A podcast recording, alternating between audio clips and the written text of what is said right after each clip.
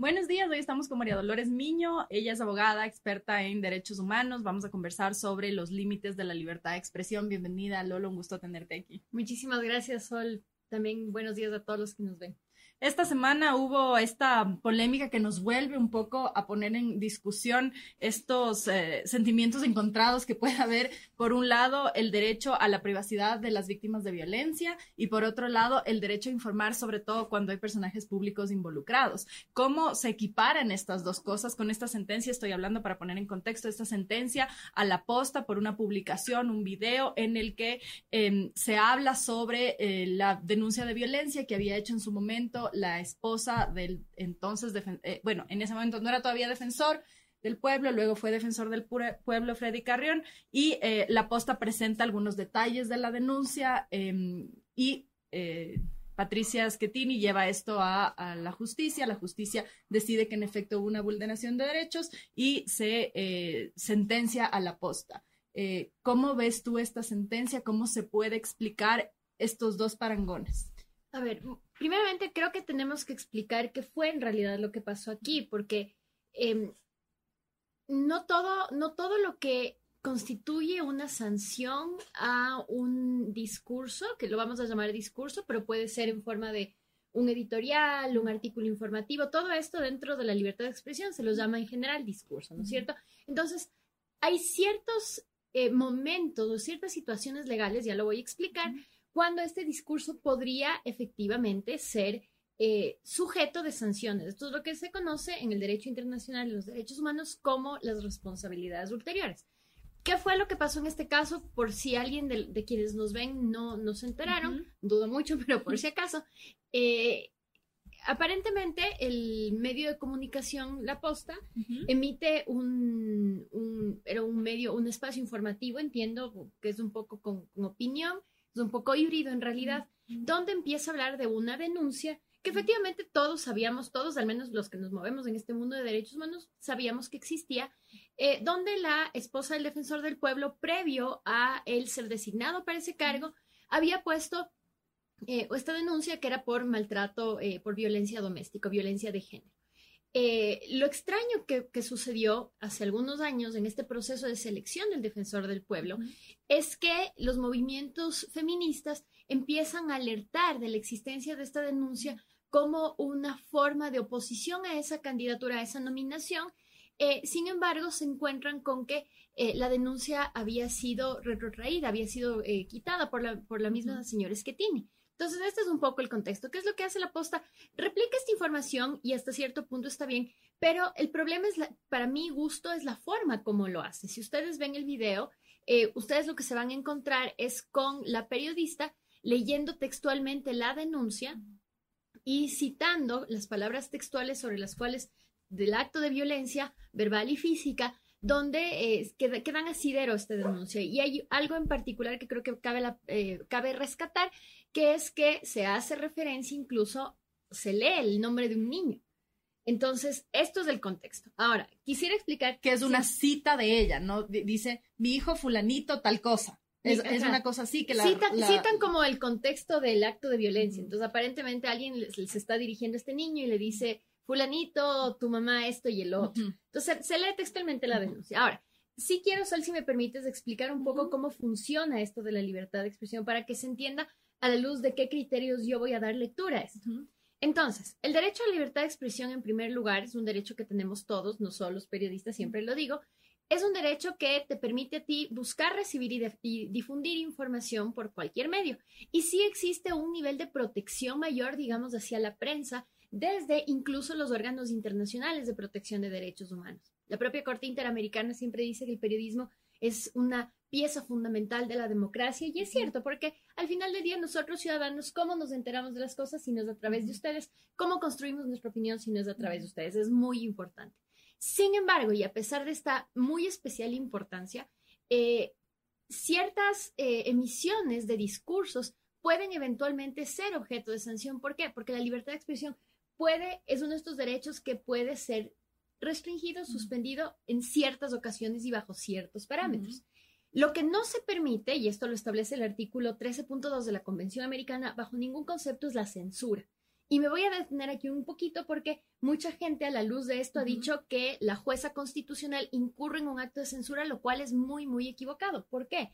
Porque la censura ocurre cuando hay una prohibición previa de la emisión del discurso. Esto es, si yo, el, si el día de mañana tú, por ejemplo, recibes una llamada y te dicen, Sol, el día viernes no puede salir eh, el programa de GK o tu programa, porque te matamos, ¿ya?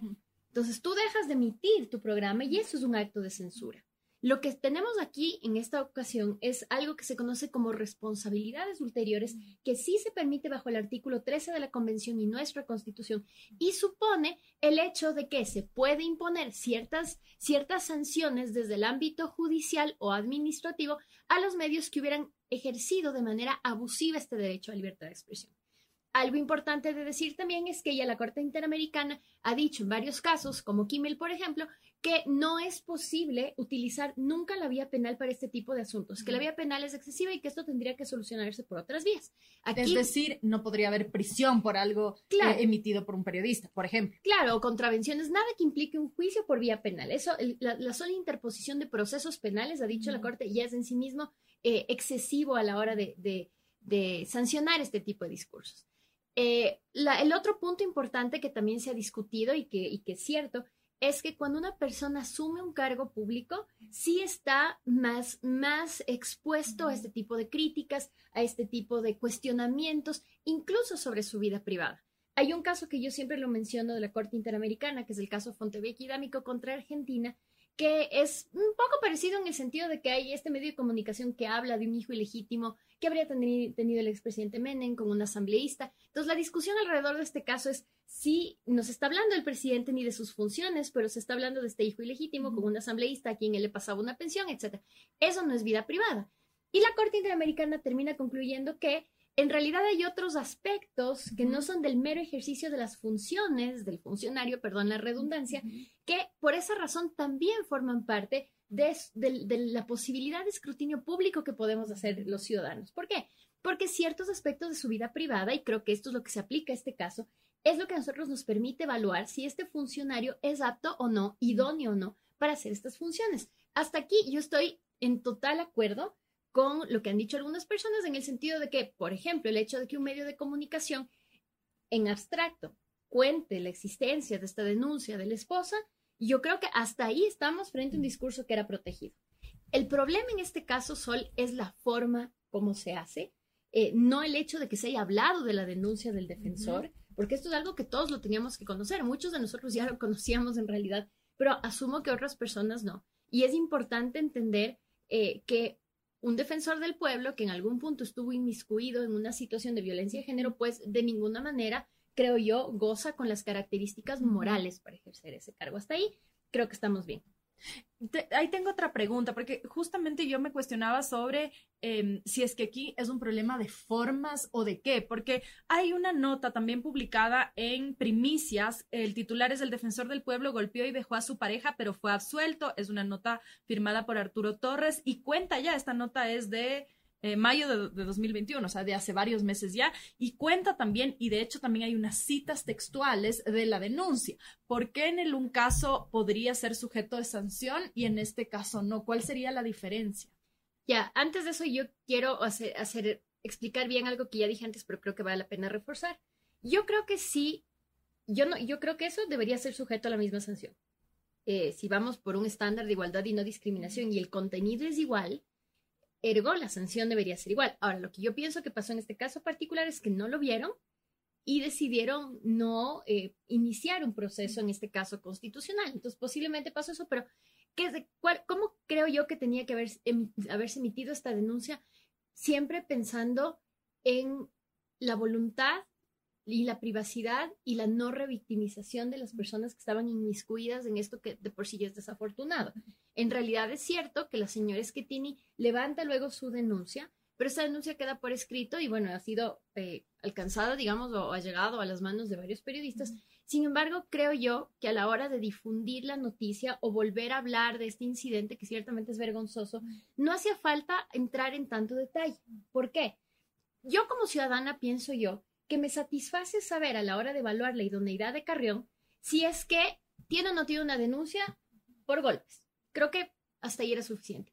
El problema viene después cuando se entra en este lujo de detalles, donde, como dije, incluso se menciona el nombre de un niño, pero además, de alguna manera, sí constituye una suerte de revictimización para una persona que entiendo yo, puedo estar equivocada con esto, pero yo entiendo que lo que sucedió fue que se trataban de comunicar con ella y ella de alguna manera se resistió a esto. Entonces, desde una perspectiva de las víctimas, creo que tenemos que tomar en cuenta que esta es una situación especial por esa razón, porque estamos hablando sí de un aspecto de la vida privada de un funcionario público que podría estar sujeto a este escrutinio mayor. Sin embargo, tenemos que eso balancear con el hecho de que tenemos niños y una mujer víctima de violencia, grupos de atención prioritaria y cuyo tratamiento con respecto a estas denuncias tiene, una, eh, tiene formas específicas de regularse en la ley. La ley para prevenir la violencia contra la mujer en Ecuador establece de manera categórica que este tipo de investigaciones se mantendrán en reserva para proteger a las víctimas y evitar esta revictimización, evitar este escarnio público, evitar que sean señaladas precisamente como víctimas de violencia. En este caso, cierto es que ya lo sabíamos, sabíamos que existía la denuncia. Ahora, la pregunta que yo me hago, ¿era necesario decir el nombre del niño? Esto es revictimizante. Además, pues, tú sabes mejor que yo que los nombres de identidad de los niños por el código eh, de la niñez y adolescencia también se protegen. Entonces, creo yo que se podía haber hecho este mismo ejercicio de fiscalización y denuncia muy necesario y que yo apoyo muchísimo con otro tipo de formas. Eh, justo ya voy. Eh, no es un asunto, vuelvo a la pregunta, justamente de formas, porque finalmente eh, este, este otro reportaje, por ejemplo, no menciona a los niños, pero sí menciona algunas citas específicas que la víctima dice que su pareja le había dicho en ese momento.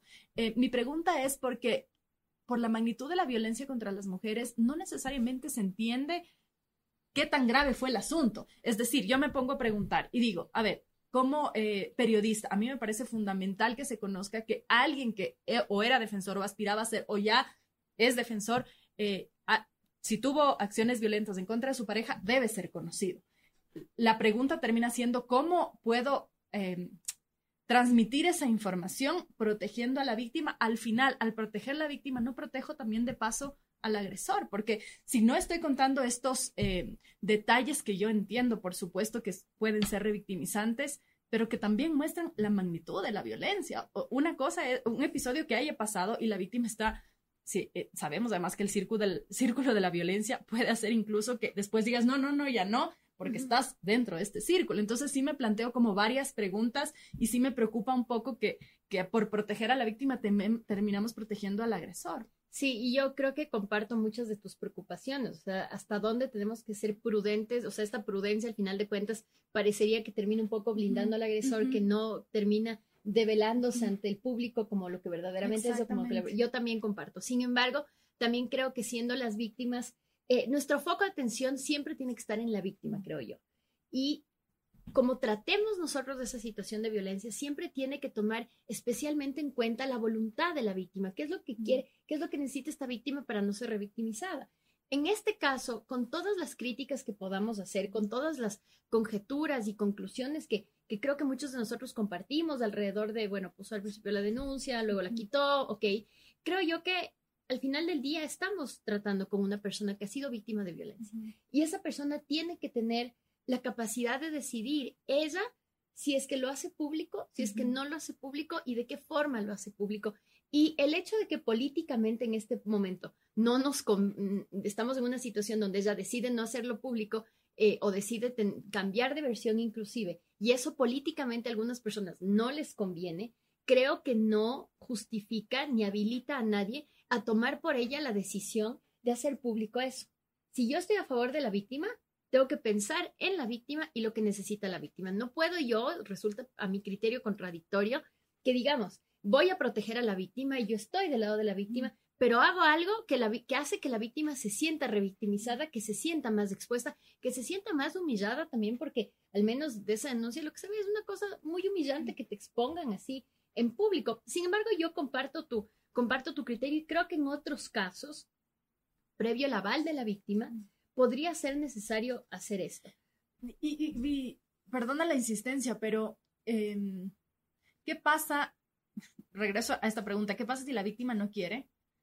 No blindamos al agresor. Es decir, no contamos lo que pasó. Entonces, como ella está, no, no, no, específicamente en este caso, pero en cualquier otro caso, la víctima no quiere que se cuente, entonces nadie cuenta, no se hace público en el momento de las impugnaciones, porque si nadie se enteraba o a nadie se le filtró algo, nadie supo la denuncia, nadie lo cuenta, el defensor llega a ser defensor y pues capaz que si no había este incidente seguía en su puesto y no sabemos si es que podría seguir siendo un agresor eh, eh, puertas adentro, en los espacios de oficina, privados, etcétera. No lo sabemos porque, pues, como la víctima no quiere que se cuente para que no se haga pública su, su situación por evidentes razones, termina ella también blindándole a su agresor y como ella no puede, por las condiciones del círculo de la violencia, salir de allí, pues, ¿quién le ayuda?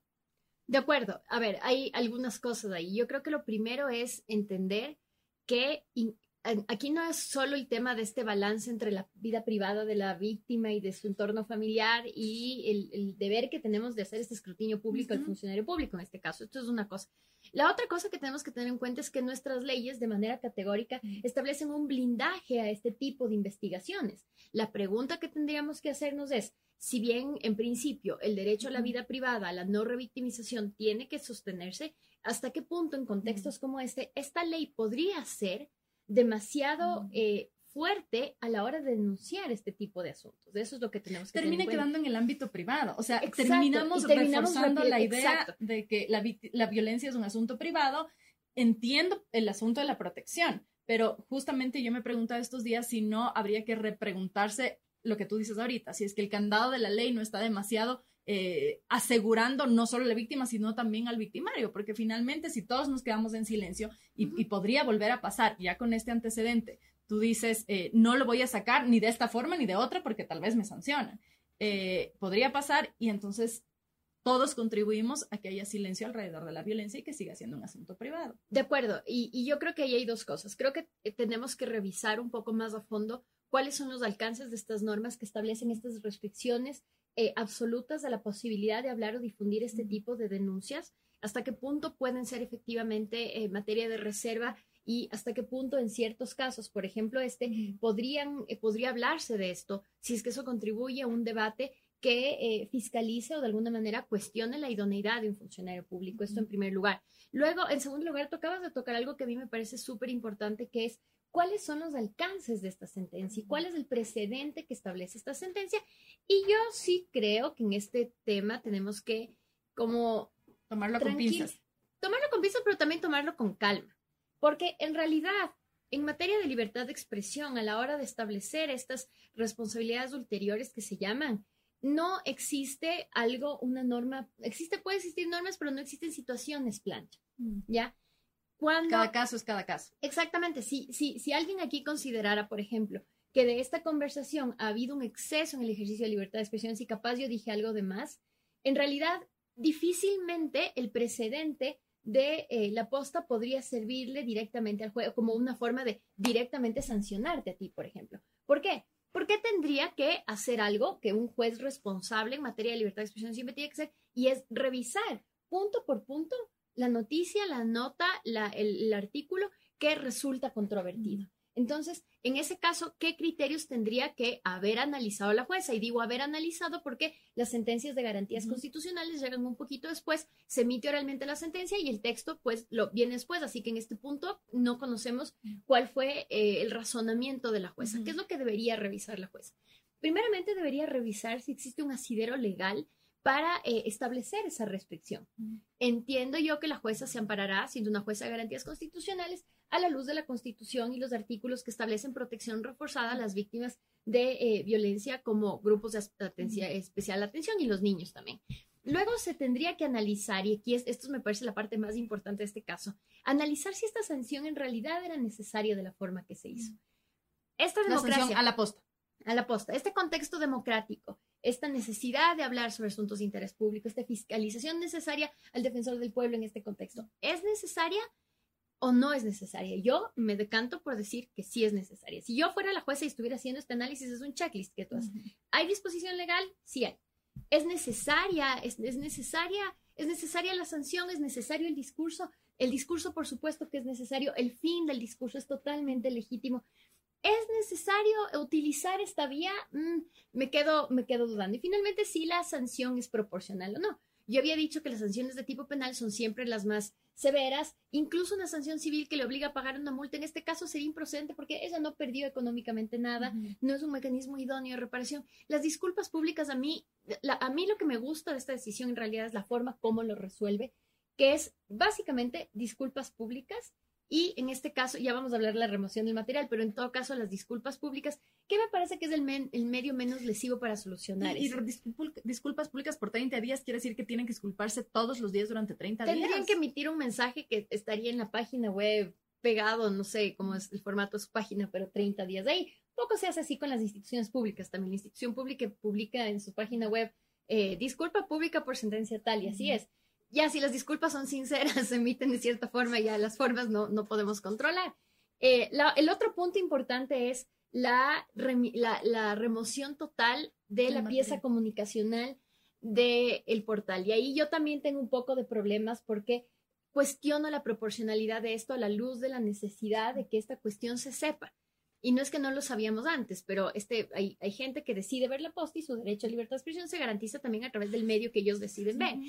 Yo hubiera preferido que se ordene como medida de reparación reconstruir la nota de manera que no se eh, haga especial alusión tan específica a estos detalles como el nombre, como los insultos, etcétera, etcétera. Para mí eso hubiera sido una sanción proporcional. Me parece que sacar la nota o, o impedirles in que se hable del tema es totalmente eh, desproporcional. No estoy de acuerdo yo con eso. Que además es bastante difícil de controlar porque el video ya lo tienen en chats de WhatsApp, se puede compartir fácilmente y eso difícilmente se puede controlar. Es, es, infructuoso en realidad. Y, por otro lado, eh, también eh, regreso un poco a este asunto de las formas con respecto a la comparación de estas dos notas, esta que se publicó en primicias, esta que se publica en la posta, que tiene información muy similar, no es la misma, eh, pero las formas son distintas porque en el caso del video de la posta se presenta casi una recreación con unos videos, una música en específico, una locución en específico, eh, que podría considerarse como una recreación del evento, incluso con los tonos de voz, etc. Mientras que en, el, en la nota de premisas es un texto explicativo, más bien informativo, eh, por lo tanto, allí nos, lo que se podría estar valorando no será justamente cómo se presenta el material y que podría más bien entrar en el ámbito de la ética periodística que de la vía judicial.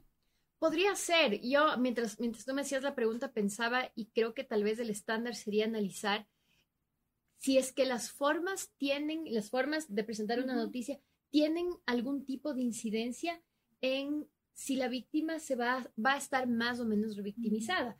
Creo yo, si una mujer, si estuviera en esta situación, posiblemente si lea una nota que es un poco seca, que es un poco así objetiva, llamémoslo así, eh, capaz me va a molestar, pero si yo siento que mi drama ha sido recreado con voces, con música, hay un nivel, y eso sí hay que reconocerlo, mayor de espectacularización.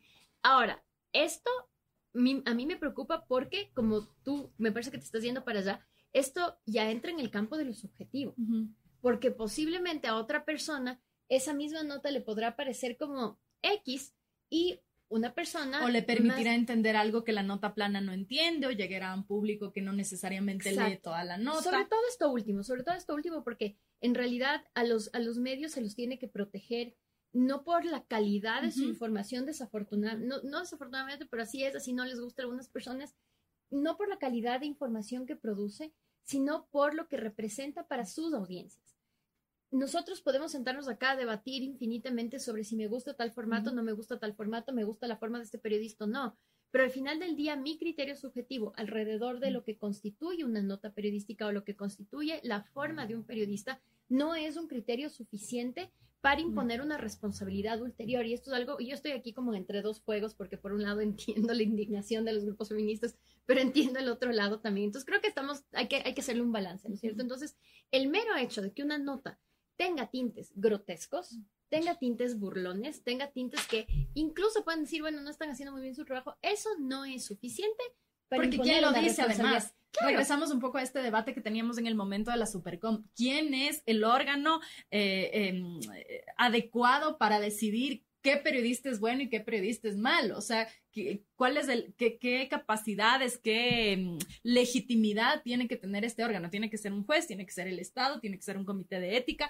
¿Quién tiene que definir si es que el periodista está haciendo un, trabajo ético o no? Y, si es que no lo está haciendo, tiene que ser judicializado. Exactamente, exactamente. La ética, creo yo, está por fuera del ámbito de lo judicial, ciertamente. Eso Incluso la propia Relatoría Especial para Libertad de Expresión ha dicho, eso les corresponde hacer a ustedes, la autorregulación, que ahora también con estos incidentes uno se cuestiona si en realidad será posible la autorregulación en Ecuador. Pero este caso, este caso y muchos casos que han venido pasando alrededor de este medio de comunicación, a mí me recuerdan eh, a un caso en Estados Unidos que fue muy famoso, que es el caso eh, Hassler contra Falwell, se llama el caso cuando llega a la Corte Suprema de Justicia, y se refiere a este dueño de una revista eh, no quiero decir pornográfica, pero picaresca, llamémoslo así, que eres el señor Larry Flint. No sé si tú has visto la película. Siento que esto está empezando a pasar aquí, mm. que, que, que, que, la posta se está convirtiendo en hustler, mm. que un poco gana este estigma de, de transgresor y a la luz de eso se empiezan a poner sanciones. Y creo que yo creo que tenemos que manejarlo con muchas pinzas porque eh, hay, hay un voto, un voto eh, concurrente, me parece que es en esa sentencia, donde uno de los jueces eh, de la Corte Suprema dice, ninguna persona puede ser sancionada por ser vulgar.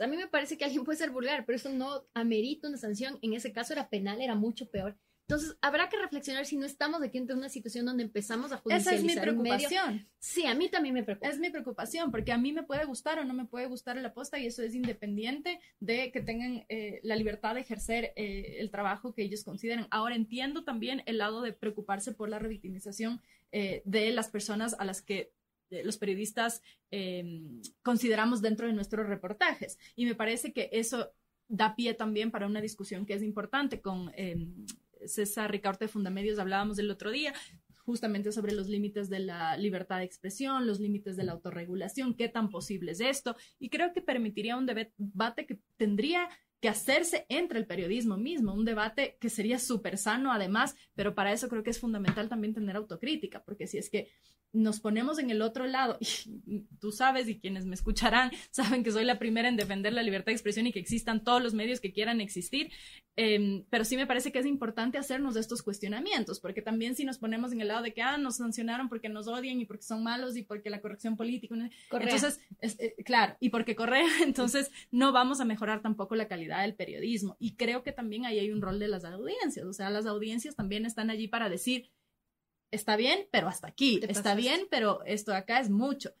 Eh, en ese contexto, eh, ¿cómo, ¿cómo ves tú que, o ves tú posible que en un contexto ecuatoriano, con además de esta sensibilidad que está, hay una herida muy profunda de que dejaron los últimos años eh, o los años del gobierno de Rafael Correa por una persecución muy dura a los periodistas, muy difícil de, de, de, superar, incluso emocionalmente. Vemos muchos periodistas que todavía llueve y es correa, correa, porque hay una herida muy profunda ahí, que yo la comprendo. Eh, aún así, tú ves, crees que es posible hacer este trabajo tomando cierta distancia de los procesos judiciales y más bien empezando a hablar de ética periodística, em, ah, apoyándose en las audiencias. Yo creo que sería, ese sería el escenario ideal en realidad, porque eh, tú decías, yo lo viví y de hecho yo también lo viví. La gente que conoce mi trabajo sabe que yo en esas épocas eh, duras del correísmo, yo era precisamente parte del equipo legal de Fundamedios, entonces yo un poco acompañé todo, todo ese, toda esa persecución, me consta, no la niego,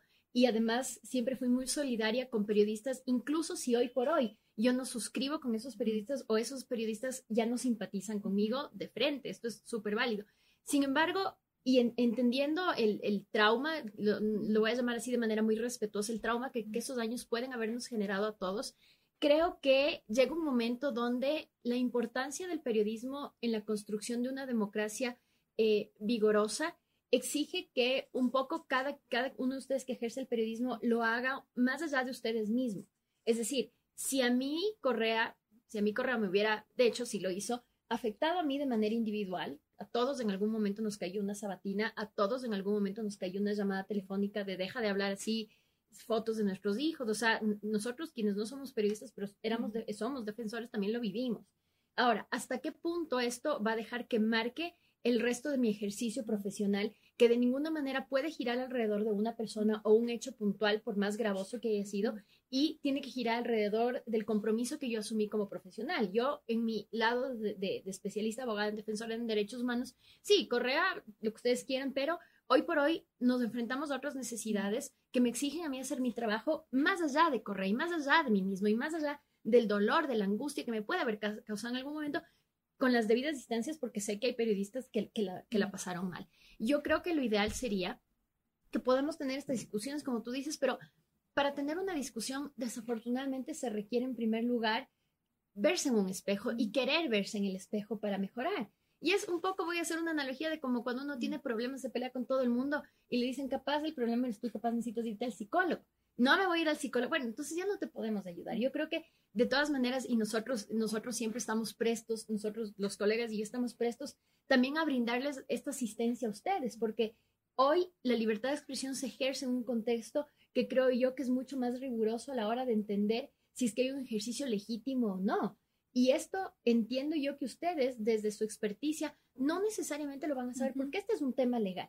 No estamos discutiendo si la nota es buena, si la nota es mala, si el formato, incluso no estamos discutiendo si la ética. Lo que estamos discutiendo en este caso es si es que se transgredió los límites legales del ejercicio legítimo de la libertad. Y, y, antes de cerrar, que ya me está matando Sammy, que tenemos ya que cerrar el, tiempo, pero no quiero dejar de mencionar esto brevemente, también hay otros procesos que están, por ejemplo, en investigación previa y que igual se publican en la prensa y que igual se transmiten y que igual son filtrados por la propia fiscalía a periodistas elegidos por la propia fiscalía y no hay consecuencias. Entonces sí me parece que puede ser un poco desproporcionado también por qué con unos sí hay sanciones, por qué con otros no, y también considerando que ciertos... Em, procesos que pueden estar en investigación previa y que salen a la luz, también salen a la luz, porque si no salen a la luz, muchas veces se morían en la fiscalía. No hablo necesariamente de esta fiscalía, de otras administraciones, etcétera, que si la prensa no saca para que haya una presión de la población, decir, ojo, ahí hay corrupción, pensando en el caso de Brecht, por ejemplo, de Brecht, cómo se empezó a filtrar, estaba en una investigación previa, no, no sabían qué iba a pasar, si no se filtraba,